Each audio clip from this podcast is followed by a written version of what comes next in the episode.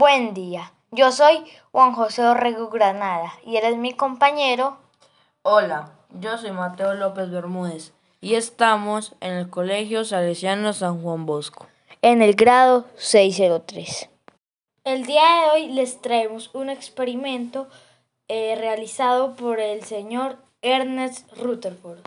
Mateo, este tema me parece muy interesante. ¿Será que usted me puede decir un breve resumen de qué trata este tema? Claro que sí, Juan José.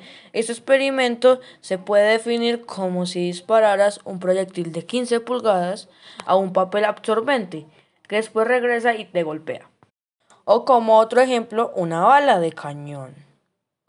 Mateo, hasta el momento Rutherford solo había investigado la radioactividad. Era muy amigo de Marie Curie y de su esposo Pierre.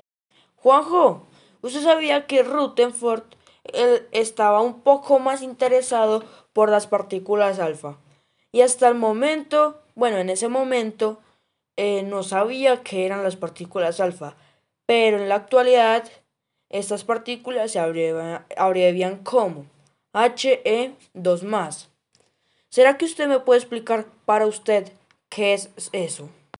Mateo, esto significa que en el núcleo tenemos dos protones y dos neutrones, pero no tenemos electrones. Por eso se dice que tiene una carga 2 más.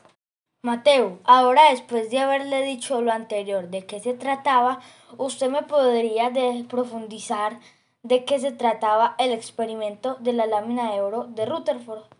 Claro que sí, Juanjo. Ya le profundizo un poco más sobre este tema o experimento.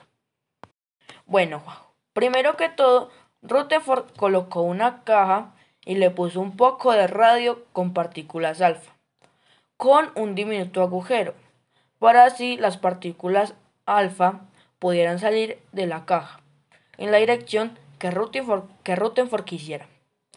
Y después lanzó esas partículas a una lámina de oro muy delgada. Lo que quería él era saber un poco más sobre el átomo o la estructura del átomo. Regresando con el ejemplo anterior, eh, las partículas alfa serían como las balas de nuestra pistola y la lámina de oro sería como nuestro papel absorbente. Con este, con este experimento, Rutherford quería aprobar la teoría de Thomson del modelo de pudín de pasas, que consistía en que las pasas serían los electrones y la masa del pudín serían los protones.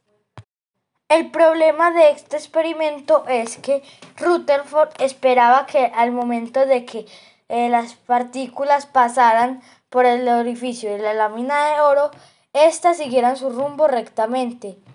Pero la sorpresa fue que algunas se desviaban de su rumbo.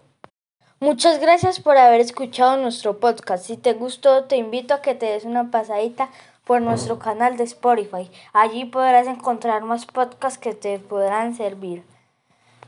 No olvides que somos el grupo Aprende con Juanjo y Mate. Thank you very much, Todd.